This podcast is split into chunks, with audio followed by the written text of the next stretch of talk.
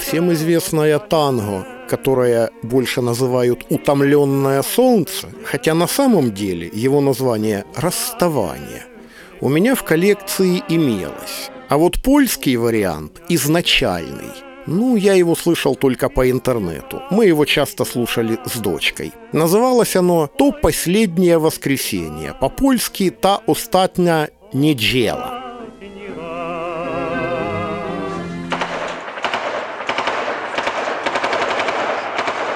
Под такой аккомпанемент 2 июня 2014 года началось утро луганчан. В начале пятого, еще с просонья, я не могла определить, откуда доносятся выстрелы, но на 80% была уверена – это штурм Луганского погранотряда. Все остальные админздания и силовые структуры к тому времени уже были захвачены сепаратистами.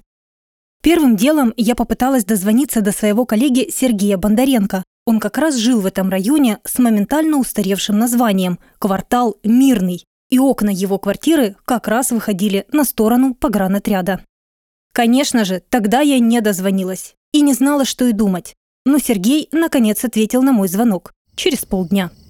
2 июня. Жарко. Теплая ночь. Тут в 4 утра. Стрельба, автоматы, минометы, гранатометы оры с речами неприличного содержания, а потом многочисленные звонки моих друзей по работе. Ну и, конечно же, любимая Валечка, как всегда, задает чисто и журналистский вопрос, как бы, между прочим, а что вы подумали, когда только услышали первые выстрелы? Что, что, что? Летом, когда жарко, привык спать, извините, голый. Одна из первых мыслей на полном серьезе была, надо бы хотя бы что-то одеть, например, трусы, а то вдруг убьют, а я голый. Меня зовут Валентина Троян, я луганчанка. С Сергеем Бондаренко мы 7 лет работали на Луганской областной телерадиокомпании. Точнее, это я 7, а он больше 20. Сергей был режиссером моей программы. Мы практически каждый день встречались на работе. И начиная с весны 2014-го, обсуждение рабочих моментов все чаще уступало обсуждению событий, происходящих в Луганске.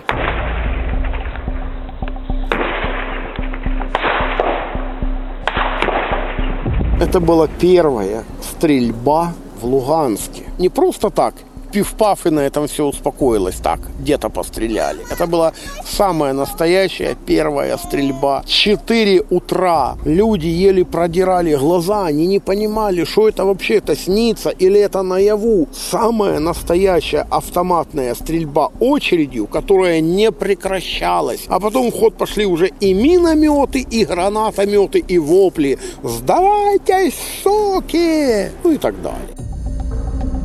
Еще весной между захватами учреждений руководитель луганских сепаратистов Валерий Болотов посылал к погранотряду своих гонцов. Местным они предлагали переходить на службу в так называемую Новороссию, а тем, кто был из других регионов Украины, предлагали сложить оружие и покинуть Луганскую область.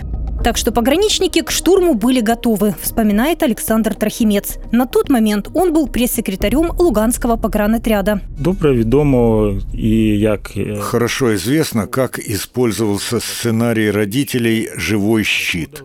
Приходили родители, уговаривали сыновей сложить оружие и вернуться домой – с нашей военной частью этот номер не проканал. То есть это была последняя военная часть. И мы хорошо понимали, что к нам рано или поздно придут. На наше категорическое «нет» должно быть применение силы. Так и произошло. Перед этим командир нас собрал и сказал, кто морально не готов, а нас придут убивать, может сложить оружие и идти. До войны Сергей Бондаренко мало интересовался политикой.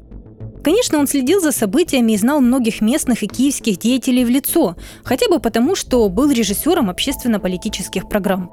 Но все это было частью работы, и он не особо вникал в нюансы.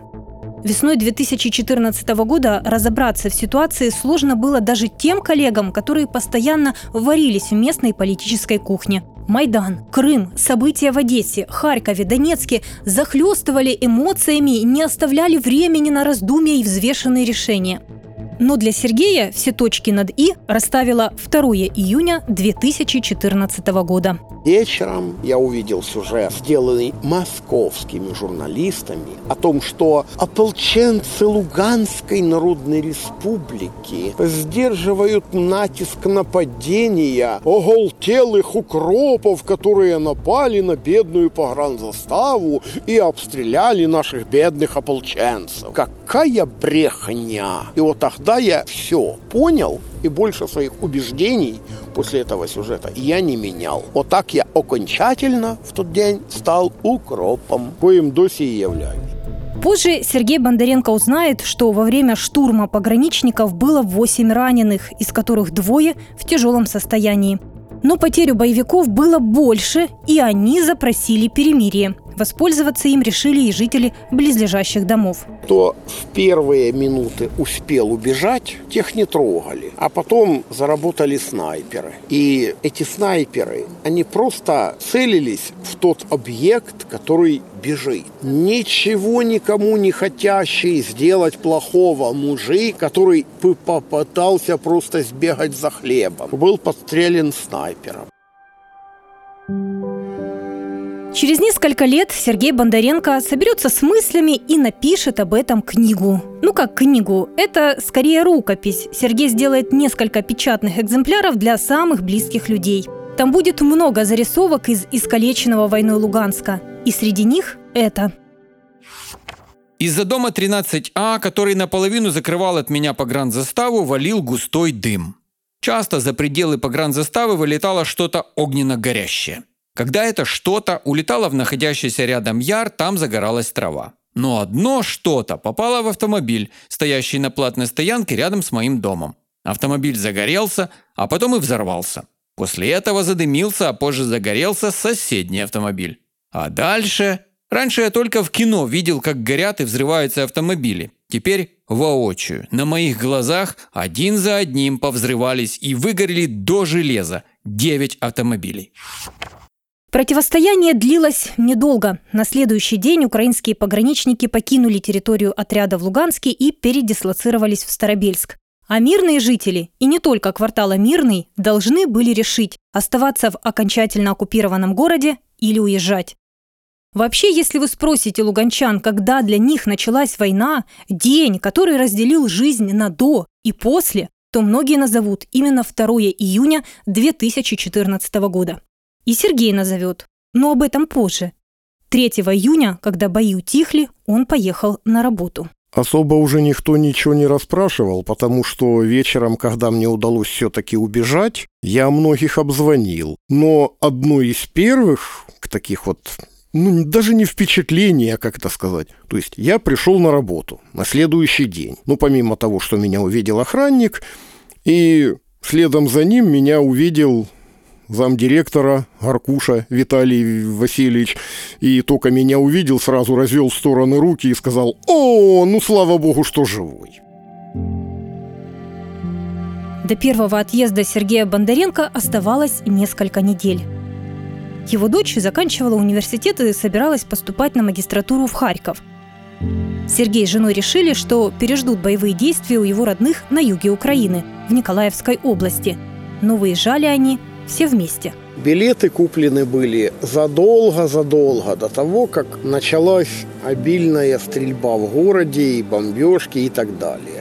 Они были на определенное число, но когда дошло дело до этого числа, железнодорожный вокзал был просто переполненный людьми. Люди просто подлазили к кассе говорили, дайте билеты хоть куда-нибудь. А мы были типа счастливчики, мы типа были с билетами, мы просто ждали своего поезда. Но потом по радио огласили, этот поезд не придет. Придет другой поезд, который отвезет вас на станцию Рода Ракова, и уже оттуда вы уедете на поезде в Харьков. И я никогда не забуду, как эта малюсенькая станция Радакова была просто перепханая, перепханая или переп перепхнутая людьми, как это сказать, я не знаю правильно. Ну, переполненная, это точно. И вот оттуда мы уже уехали в Харьков, и уже понимая, что когда мы вернемся в Луганск, это уже было большим, большим, большим, превбольшим вопросом, и даже мы иногда думали, а вернемся мы ли туда вообще?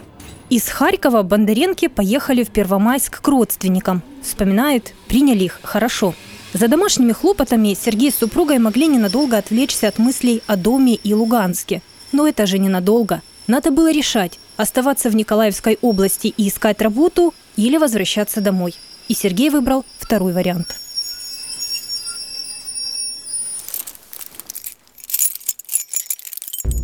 Это был первый раз в жизни Сергея, когда он не был дома 9 недель. Даже еще не смахнув с мебели пыль, он отправился по известному луганчанам адресу Демехина, 25. Там находилась Луганская областная государственная телерадиокомпания. Нас тогда очень много человек, которые раньше работали на телевидении. Мы пришли туда все, понимаем, власть поменялась, придется другой власти там говорить гибгипура, но мы здесь работали. Мы вот они, мы, мы знаем это предприятие, мы сколько лет ему отдали и посвятили. Мы кадровые работники. А нам говорят, нет, вы тут нахрен никому не нужны. Можете расписаться в журнальчике, оставить свой телефон. Может быть, кому-нибудь когда-нибудь позвонят, если вы понадобитесь. По словам Сергея, через полгода оккупационное руководство телеканала связалось с двумя сотрудниками из передвижной телестанции. Ему же не перезвонил никто. Вообще в 2014-2015 годах в Луганске, да и в целом на оккупированных территориях сложилась странная тенденция. Тех, кто на время боев уезжал из города, принимали на работу в последнюю очередь. Еще хуже, если уезжали на подконтрольную территорию. Хотя проблемы были и у тех, кто уезжал в оккупированный Крым. Логика была, наверное, такая. Недостаточно настрадались, значит, пока посидите без работы. Тогда Сергей Бондаренко отправился в Центр занятости. У вас какое образование? Говорю, педагогическое. Прекрасно. В Камброде нужен учитель физики и химии. Я говорю, ну я вообще-то учитель биологии. Это не важно. Я говорю, а, простите, работа, ну, на каких условиях? За паёк. Угу. А вот я живу на Мирном. Как мне до Камброда добираться? Это ваши проблемы. Я говорю, ну я ж макаронами в маршрутке не расплачусь. Это ваши проблемы. После Сергей бродил возле магазинов с объявлениями о скором открытии. Предлагал услуги грузчика. Но там места уже были забронированы для старых сотрудников, да и им мест не всегда хватало. В это время мой муж как раз поехал домой, чтобы забрать теплые вещи. Мы уже понимали, что этой зимой в Луганск не вернемся.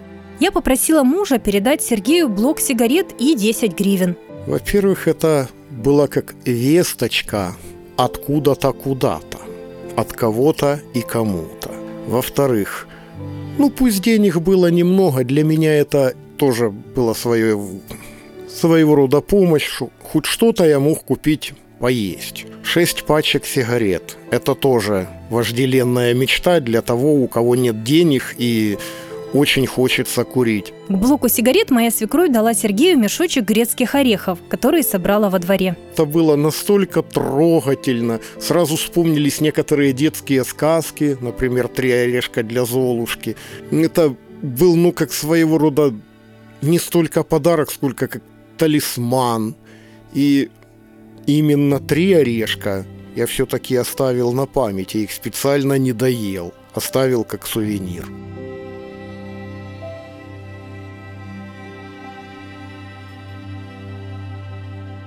Сергей созванивался с друзьями, искал моральной поддержки и находил ее в поэзии, вспоминает его коллега Анжелика Коломойцева. Э, Сергей – это один из наиболее неординарных людей, которых мне приходилось встречать. У него потрясающее чувство юмора, уникальная память. Он не только творческий человек, но у него еще руки выросли с того самого места, которое нужно. То есть он может и починить, отремонтировать все что угодно. А еще он пишет стихи, и очень хорошие стихи. Один из таких стихов о коллегах по работе. О том, как приедается многолетняя ежедневная рутина и когда ты начинаешь ценить общение с близкими по духу людьми. Теперь, когда мы волей разных случаев разделены немыслимыми далями, не верится, что раньше нервы мучая друг другу каждый день, надоедали мы. А нынешнее время нас избавило от тягот ежедневного общения. Ведь долгие разлуки стали правилом, а краткие свидания – исключением. В конце концов Сергея пригласил к себе на работу друг детства. В Луганске у него было издательство, которое он, как сторонник русской весны, сразу же после оккупации перевел на Крымский полуостров. Как бы скептически не выглядело предложение друга, Сергей его принял. Знал он и о политических взглядах товарища, но доверял ему, все-таки десятки лет дружбы, и поехал в Крым где оказался в центре внимания новых коллег, как раз испытавших эйфорию по поводу российской аннексии. Иногда задавали подобные вопросы. «А что это ты так Украину любишь? Да ее скоро не будет. Вся твоя любовь развеется, как пепел по ветру вместе с твоей Украиной и своей трудовой книжкой. Можешь кое-что, ну, кое-что сделать, ну, понятно, что потому что это скоро не будет котироваться, весь украинский стаж не будет котироваться, все, что связано с Украиной, не будет котироваться, прямо предано забвению аж ой-ой-ой-ой-ой-ой. И когда на моих глазах хотели сжечь украинские гривны, я сказал, ну, зачем вам, что больше жить нечего. Дайте их мне, я еще в Украину собираюсь вернуться.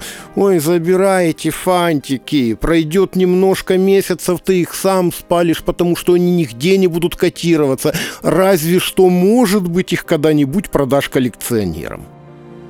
Своего друга, нового работодателя, Сергей предупредил сразу. Если работу его телеканала восстановят на подконтрольной Украине территории, он вернется – Этой надеждой он и жил, говорит Анжелика Коломойцева. Я помню, мне позвонила, сказала, я сейчас нахожусь на границе с Крымом, и для оформления каких-то миграционных документов. Ты знаешь, что я сейчас вижу? А я вижу огни Украины. И он процитировал слова Александра Вертинского. «Ах, как сладко, как больно, сквозь слезы, хоть взглянуть на родную страну».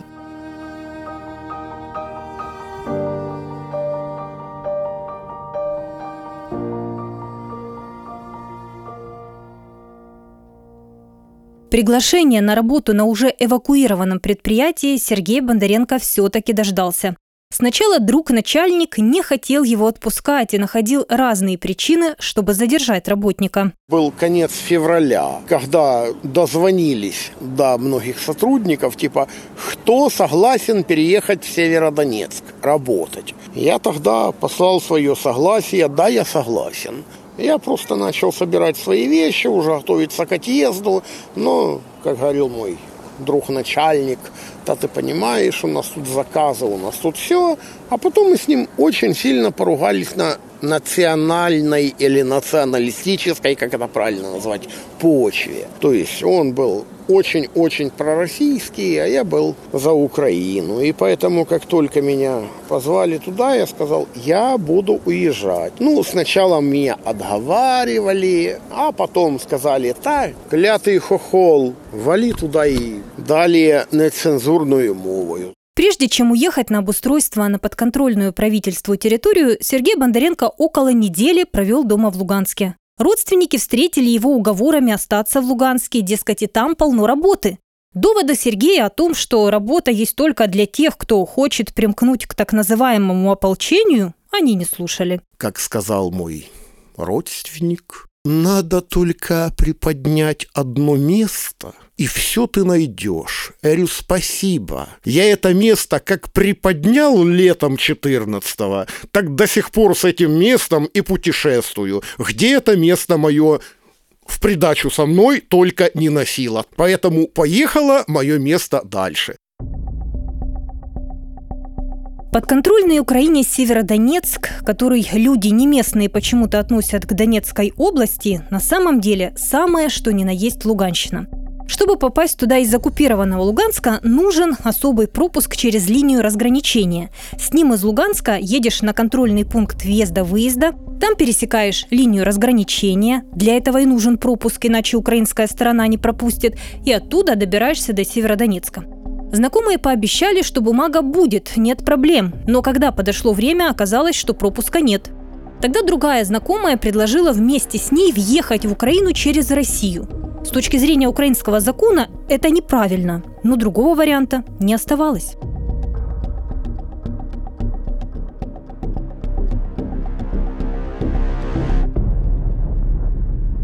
Никаких проводов не было. За день до отъезда Сергей был вынужден отказать друзьям в прощальном застолье. Ребята, во-первых, мы с вами только недавно сидели. Так посидели, что лучше не вспоминать, как мы с вами посидели. А во-вторых, мне реально надо быстро-быстро собрать вещи.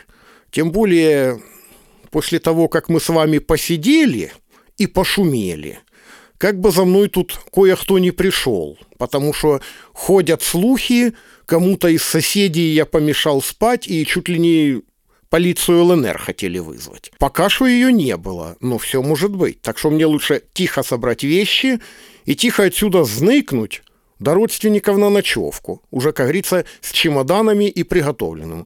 И вот утром с этими чемоданами Сергей Бондаренко прощался с любимым городом. Собираемся на автовокзале. Я сразу вспомнил фильмы, где есть эпизод. Одесса, 18 год, последний пароход уплывает в Константинополь. Вот что-то наподобие этого, только вместо пароходов автобусы.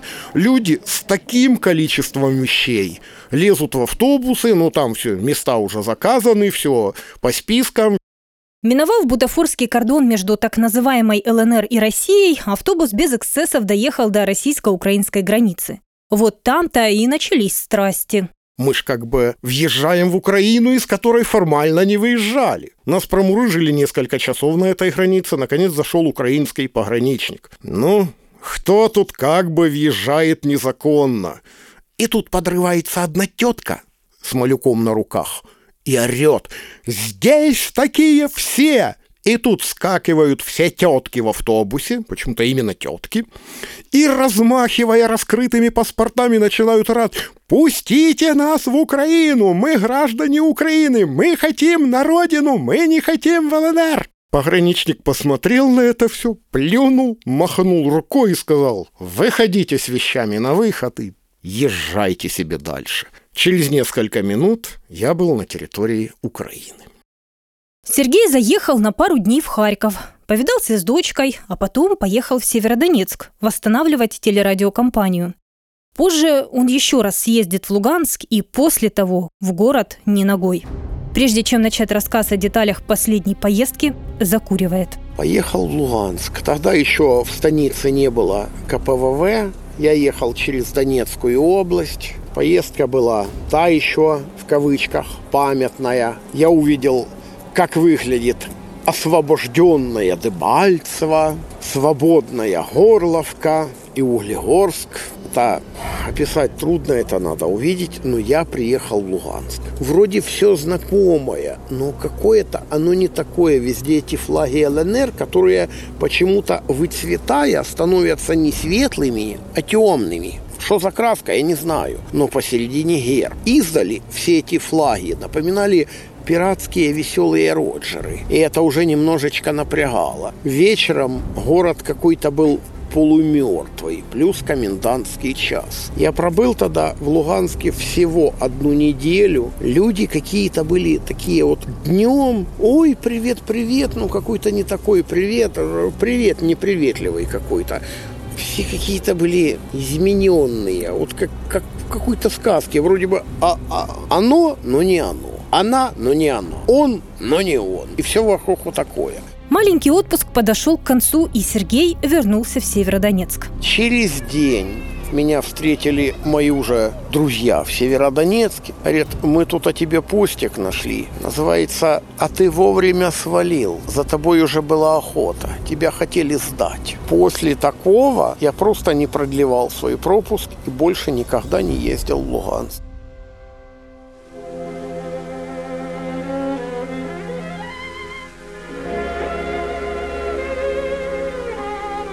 Сергей Бондаренко не был дома больше пяти лет. Но он помнит там каждый квадратный сантиметр. Ведь ремонт в своей квартире он делал очень долго, причем делал сам, своими руками и фактически закончил как раз перед войной. У меня в квартире теперь, я знаю, живет квартирант, взятый по моей просьбе с помощью родственников. Я этого квартиранта никогда в глаза не видел. Он просто платит коммунальные услуги, он просто охраняет мою квартиру. И все. Он такой человек, любит что-то мастерить и ремонтировать, все своими руками. В свое время реставрировал старинную мебель в музее, давал вторую жизнь старым книгам. Всего этого ему очень не хватает в новой жизни. Я скучаю за тем, чего уже никогда не будет. Я просто понимаю, что коллекция там, да, это э, я коллекционировал антиквариат, там, старые пластинки, старые патефоны, старые книги. Я коллекционировал некоторые даже очень современные вещи, если это были красивые тятьки какие-то там, вот. Я любил делать всякие поделки из какого-то старого шпона, давая этому старому шпону новую жизнь, если его там на что-то наклеить, визерунки якісь там зробити. Ну, теперь этого у меня нет, я от этого немножечко отвык. Сейчас я живу минимумом удовольствий. Притом это минимум, он с каждым месяцем все минимумея и немумея. Мы с Сергеем вспоминаем 2007 год. Тогда я записывала с ним интервью как с коллекционером. Расспрашивала о пластинках, граммофонах, патефонах, а в конце внезапно спросила, что бы он сделал с человеком, который уничтожил его коллекцию. Тогда Сергей отшутился. Спустя много лет я снова возвращаю его к теме его коллекции. Жалко, конечно, что во время обстрелов очень сильно пострадал мой проигрыватель, старый проигрыватель, на котором еще была скорость 78 оборотов, на котором можно было слушать эти пластинки, потому что каждый раз заводить коллекционные патефоны это утомительно, и иголки изнашиваются, а купить их уже негде. Но когда мне хочется что-то послушать, такое из своей коллекции, я нахожу это в интернете, слушаю. В интернете тут же вылазит а сколько подобная пластинка стоит на российских аукционных сайтах? Иногда у меня просто вылазят из орбит глаза, думаю, боже, я насобирал коллекцию, которая стоит миллионы, я об этом не знал? Как забавно. Где-то там лежит мертвым грузом коллекция, которую в крупных городах России можно продать за немыслимые деньги – а я тут в Киеве влачу жалкое существование, еле свожу концы с концами. Только что не голодный. В Киев Сергей Бондаренко переехал в 2019 году. С телерадиокомпании в Северодонецке уволился. Говорит, многие из тех, кто в 2015 году приехал восстанавливать предприятие, верили, что смогут вывести телерадиокомпанию на довоенный уровень. Но он считает, что сделать это не удалось. Переход от государственного вещания к общественному не предполагал создание самодостаточных региональных компаний. Мы стали фактически, не в обиду никому будет сказано, жалким придатком чего-то в угоду кому-то, кого-то. Многие из тех, с кем я работал в Луганске, потихоньку оттуда стали уезжать. Пришли совсем новые люди, для которых наши былые традиции, как это громко, пафосно не сказано, пшик. Появились программы, которые меня обязали делать, которые мне было делать абсолютно неинтересно. Потом, каждый день приходилось слушать о том, как много делает руководство Луганской области для того, чтобы восстановить эту область и вывести ее на уровень, и каждый день видеть кое-что с точностью да наоборот и уровень. Первые месяцы жизни в Киеве Сергей подрабатывал в типографии, но с началом карантина типографии стали переживать не лучшие времена. Даже пришлось устроиться грузчиком. Он уверен, что это временно и не падает духом. Наш разговор близится к концу. Я задаю ему вопрос, который часто задаю и себе. Сколько еще будет длиться разлука с домом? Я даже и не знаю, что ответить на этот вопрос. Потому что, с одной стороны, я бы хотел там и побывать, э, поскольку тут еще смутные перспективы, и будут ли они вообще, тоже одному Богу известно. Я иногда думаю и о том, что, а может быть, все-таки туда и вернуться, а с другой стороны, а где гарантия моей безопасности? Там достаточно людей, которые прекрасно знают мои убеждения, и среди этих людей далеко не все являются мне друзьями. Так что там влипнуть можно куда угодно и во что угодно, туда, куда лучше не влипать. И все же возвращение не кажется чем-то совершенно нереальным. У Сергея Бондаренко даже есть пара мыслей, чем бы он мог заниматься, если все-таки вернется в Луганск. У меня в Луганске осталось два шкафа кучей инструментов на любой вкус. Я бы пошел делать квартирные ремонты. Если бы надо было разгребать завалы или развалы или вывалы там, ну, разрушенных помещений и реставрировать эти помещения, нужны просто рабочие руки, которые не из кое-откуда выросли, я бы с удовольствием пошел. Но средства массовой информации я больше возвращаться не хочу. В 2019 году свои воспоминания о войне Сергей Бондаренко оформил в рукопись книги «Когда все рухнуло». В ней он рассказывает о своих переездах, о том, как рвались связи с теми, кого всю жизнь считал друзьями, и о том, как неожиданно завязывались теплые отношения с совершенно незнакомыми людьми, о помощи, о предательстве и о тоске по дому. На всех этажах дежурили автоматчики.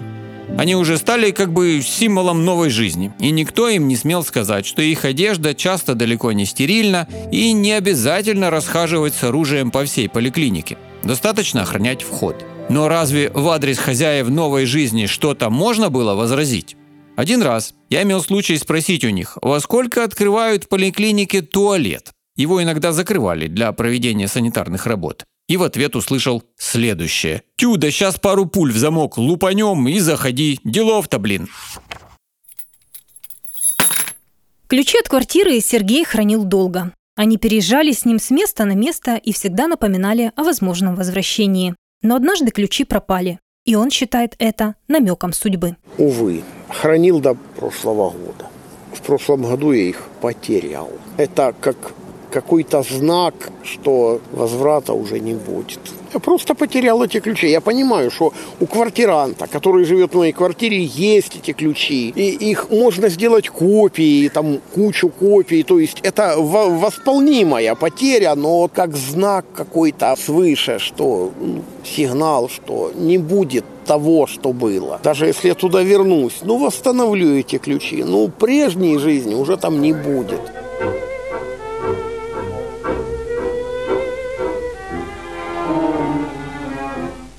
Всем известная танго, которая больше называют «утомленное солнце», хотя на самом деле его название «расставание», у меня в коллекции имелось. А вот польский вариант, изначальный, ну, я его слышал только по интернету. Мы его часто слушали с дочкой. Называлось оно «То последнее воскресенье», по-польски «Та остатня неделя». Кажется, так оно произносится. Я, извиняюсь, польского не знаю. Вот. И еще одно танго того же самого композитора Ежи Петербургского э, называлось оно «Уж никогда», по-польски «Южнигды», мы тоже часто переслушивали. И вот когда мы были в Николаевской области у родственников, и иногда так с дочкой получался такой диалог – когда был последний день мира в Луганске? Та остатня неделя. А когда вернется все на круги своя? Юж нигды. Это подкаст «Донбасс. Ключ от дома». В следующей серии вы услышите историю бывшего заложника боевиков группировки ДНР «Религия Веда» Игоря Козловского – о том, как боевики похитили его, оставив умирать его сына, прикованного к кровати. Moje